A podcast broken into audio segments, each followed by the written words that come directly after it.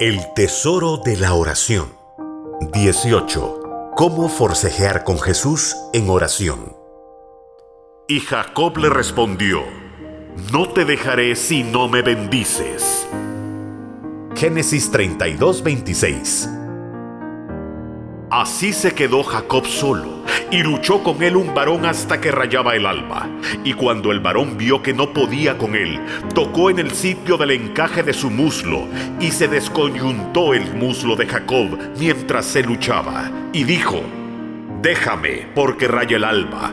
Y Jacob le respondió, No te dejaré si no me bendices. Y el varón le dijo, ¿Cuál es tu nombre? Y él respondió, Jacob. Y el varón le dijo, no se dirá más tu nombre Jacob, sino Israel, porque has luchado con Dios y con los hombres y has vencido.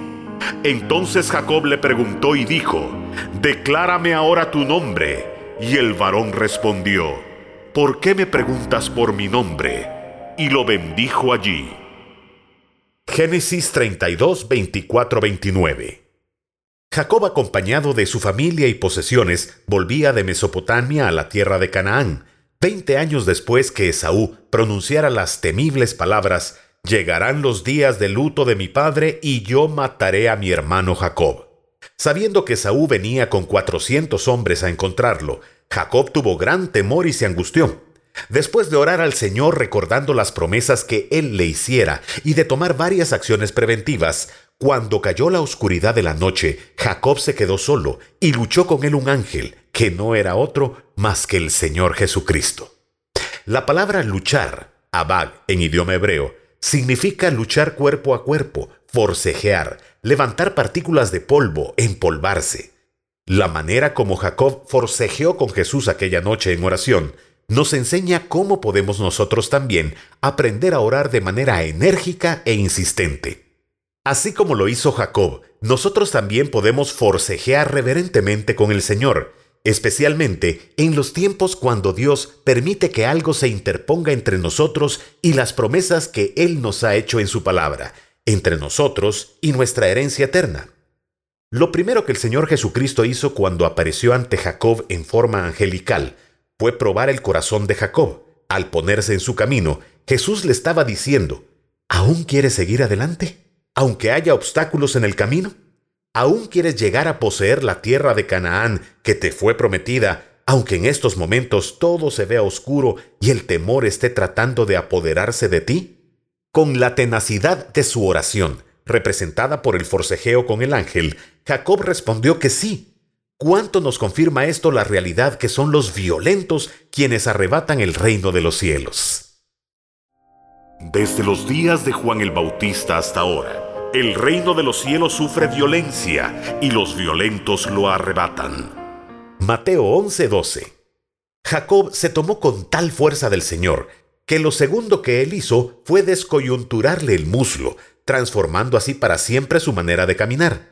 A partir de ese encuentro y por el resto de su vida, Jacob cojeó caminando con torpeza, con dificultad y más despacio.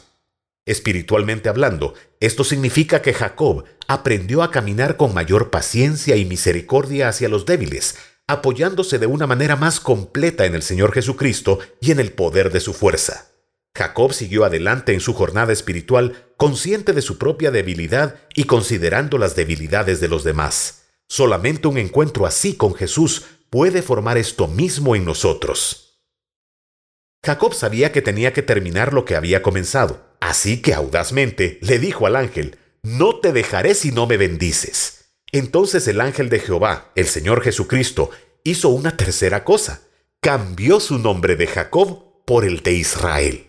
Jacob sabía que necesitaba un cambio de naturaleza y Dios se lo dio. Jacob procuró y peleó firmemente por aquello y lo obtuvo. El cambio de nombre o de naturaleza se ocupó del terror que él sentía por dentro a causa de Saúl su hermano. El resultado de este cambio trajo nueva gloria y honor a su vida, un nuevo nombre. Jacob no era un suplantador, fue su padre quien le llamó por ese nombre. La primogenitura siempre le perteneció a él y no a Esaú, cosa que su madre Rebeca supo todo el tiempo, ya que a ella le fue revelado esto por Dios mismo. Contrario a Esaú, Jacob atesoró la bendición de la primogenitura y tuvo que esforzarse por obtenerla. Y le respondió Jehová, Dos naciones hay en tu seno, y dos pueblos serán divididos desde tus entrañas.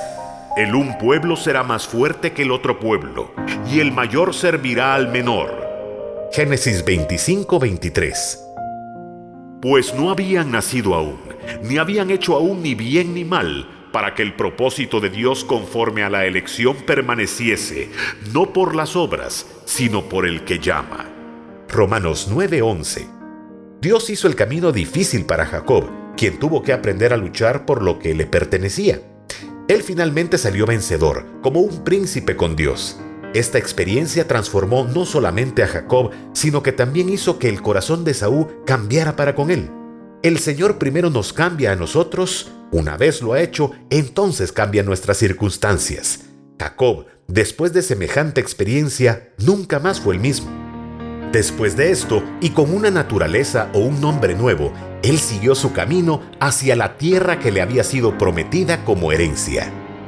En el seno materno, tomó por el calcañar a su hermano, y con su poder venció al ángel, venció al ángel y prevaleció, lloró y le rogó, en Betel le halló, y ahí habló con nosotros.